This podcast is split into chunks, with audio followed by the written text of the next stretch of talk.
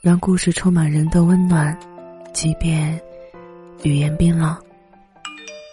我是秋晚，让我们一起走进树枝，走进他的独立与彷徨。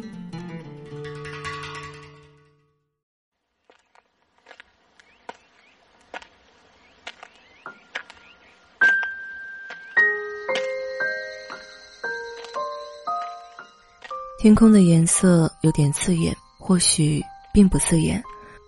欧阳良觉得自己眼睛估计出了问题了。他前段时间发现自己视力下降了，所以现在不停的揉搓眼睛。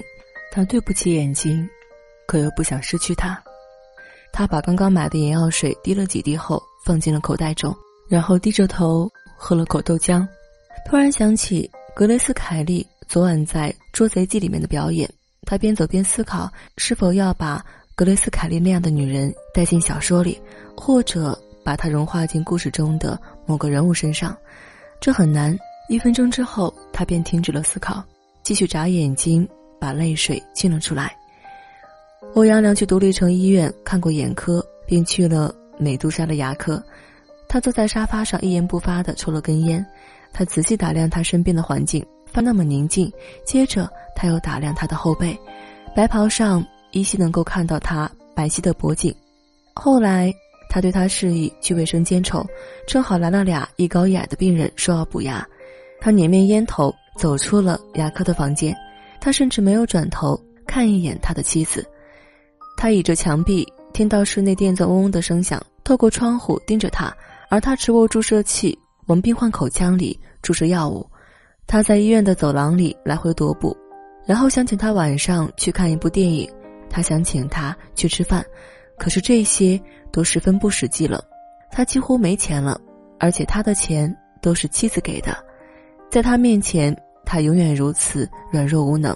可一旦脱离开他，他就变得肆无忌惮起来。但他并不想离开他，他十分爱他，想起他上嘴唇向鼻子耸起说话的样子。他就觉得没人比他更适合去恋爱。当他再次走进室内，坐在他的办公桌前，凝视着无影灯下面病人，病人翻着白眼，一张嘴鳄鱼般张开。可病患脸上的一颗油子，距离他的手几厘米。他瞟了一眼他的脸颊，一颗颗比那油子稍小点的汗珠滚到了鬓毛下面。他连口罩都没戴上。这个女人早已习惯了，习惯了油渍溃烂。蛀牙、口臭、皮肤炎、青春痘、狼疮，她总能感受到药水味的刺鼻，他坐立不安，抬头望着窗外熙熙攘攘的人群，来这儿的少不了悲伤的人。其实他也是一个悲伤的人，但不悲观。尽管他时刻提醒他要做一个踏实的男人，但优越惯了的他永远无法适应这个高速的时代。当然，他也为他感到惋惜，而且不相信他有什么才能。他和他独处之际，总感觉他的笑话不会好笑，他的厨艺也一塌糊涂。跟他在一起就像一场梦魇，这场可怕的梦里人影绰绰，人群又很快化作石头。他生怕自己走丢，而他的脸是他唯一熟悉的脸庞。走出牙科室，他路过产房，传来人一出生就不高兴的哭声。他回想起自己出生到现在。哭了多少？当然数不清了。谁小时候都哭了很多次？他再次回到美杜莎的牙科办公室，看到他又拿起了电钻，伸进了那个病人的口腔中。他清楚的看到那个病人浅红的下颚处，黑黄的牙齿蛀了一排，而电钻激荡起一股洋葱的味。帮我拿一盒棉球过来，还有镊子。他说，他把东西放在他的小型手术台旁边。他盯着他看了一眼，他的鬓毛与脸颊之间干净且亮滑，鼻尖微微隆起，嘴唇肉欲饱满。他对他再熟悉不过，所以他是他人体研究的标杆。他的鼻缘和鼻唇沟，他的口裂和下唇，他的耳屏和耳轮，他的足弓和跟腱，他的熟悉是应该的，可他又感到很难受。他想彻底的占有他，反而被他彻底的控制住了。他用镊子捏起一团棉球，蘸着酒精塞进了病人口腔中。病患口腔里充满爬满了蛆虫、腐烂气味。他即便不耐烦，也不能表现出来。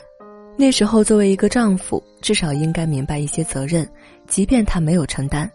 他开完药方，打发走了冒着洋葱味的病患，拉上了牙科室内的窗帘。他没有要他帮忙，他也不想帮忙，依旧保持着一贯的懒散和无耻。他把脏镊子、电钻等器具放好，一切安排好之后，他开始脱掉身上的白色长袍。他觉得他穿这身衣服真的不显身材，这该多么的白白浪费。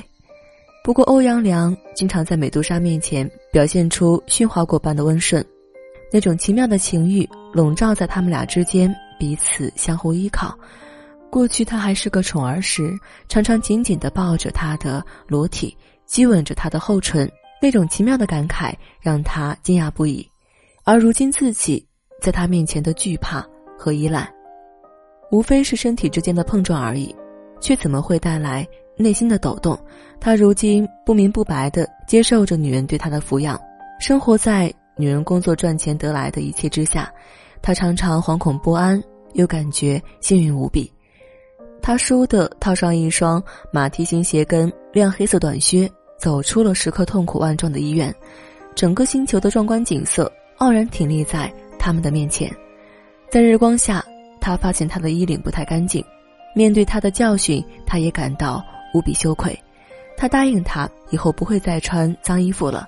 他还说，包括衬衣、领带、鞋子、内衣、袜子、床单，他都会在每天都保持整洁，以满足他洁癖的要求。而他脸色煞白的，就像白纸一样。在他审视的目光下，他老实交代了，他给他的钱已经用的差不多了。后来在一家商店里，他给他又买了廉价的内衣内裤。他并不善良，经常欺骗女人，甚至最多的依旧是他的妻子。背着他浏览一些黄色的网站，如今他又把他当孩子一样照顾，一切又不得不被他所裹挟，就把他当成那尊严的皇帝。而在独立城商场，他从不还价，而他却喜欢不停地问商家最大的折扣是多少。有些东西，即便他很喜欢了，但因为是全价，依旧不会去选择。也因此，他宁愿给他买廉价的衣服，也没有给自己选择一件。他从来都不会给自己买低劣产品，可他也会感到厌倦，为活着而忍受低质量的自我而恶心。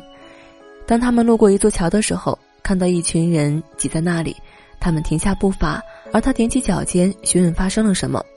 逐渐的，距离出事地点越来越近，几艘打捞船正在江上寻找尸体。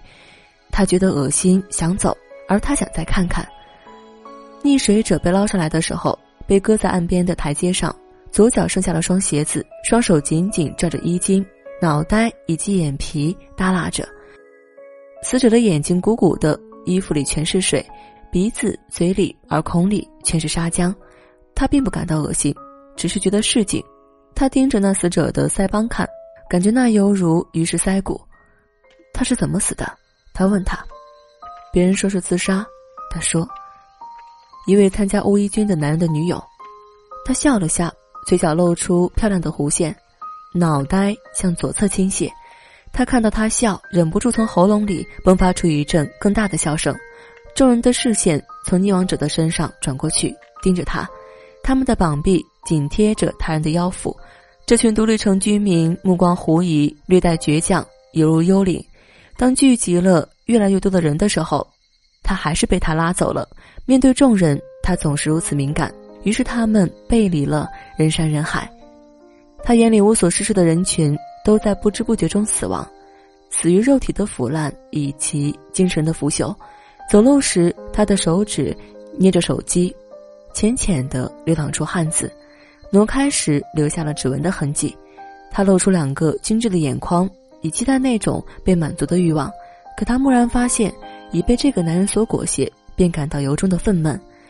比起那个溺亡者蜷缩在地上，他在太阳下紧绷肌肉，凝视天空，但天空并不湛蓝，也不柔和，风刮着沙子落在唇边，干涩以及危险。挑着扁担卖草莓的女人发出尖而细的叫卖声，他停下脚步，凑过去问了价格。草莓上沾满了水滴，叫卖者说他家里的田野就在不远处的江边，可以现场采摘。此时，跟随叫卖者的一条狗从人群中窜过来，它的鼻子贴着泥地，沿着草莓兰滴水的痕迹摇尾巴，几乎抬起头来看梁的眼神带有一丝祈求。远方赶来的女人正发出歇斯底里的哭喊声，她和他静静的在这里挑选草莓，别人继续哭着。他立即吃了一颗草莓，嘴唇轻轻张开，即便没有涂抹唇膏，却又微微发红，又微微发抖。他注意到他吃草莓的时候，脸部表情骤然恶心起来，因为一个很小的女孩在江边的草地上撩起裙子，蹲下去撒尿。他不想再吃了，扭头就走。晚上，他摘下刚刚买的浅红色呢帽子，放置在衣架上，去了卫生间。他帮他拨开卫生间的日光灯。在亮白灯光的照耀下，他帮他挤牙膏、漱口，他总能为他做出很多事，而他总似乎在玩弄他、虐待他、指使他。他有时候让他帮他脱衣服，有时候画眉毛，也有时候捶腿捏脚，有时候洗碗买菜。他总有那种模模糊糊的预感，他总有一天离开他。他当然害怕。深夜，卧室内洒满橙黄的光线，他睡不着，喝了一口。放在床头柜的淡茶，稍后他把毯子轻轻地往上一挪，他翻了一个身，面对着他的腰部，他往下一缩，钻进毯子里，手本来想握紧什么，但他让他有好的睡眠，毕竟他受累了。随手关了灯，而床头的柜子上没有闹钟，只有一个手机。早上，他在镜子前梳妆完毕，便去工作了，而他依然在沉睡。他想，把他忘记算了吧，可这是。不可能的，他想，如果他们的未来指望他，事情只能变得越来越糟。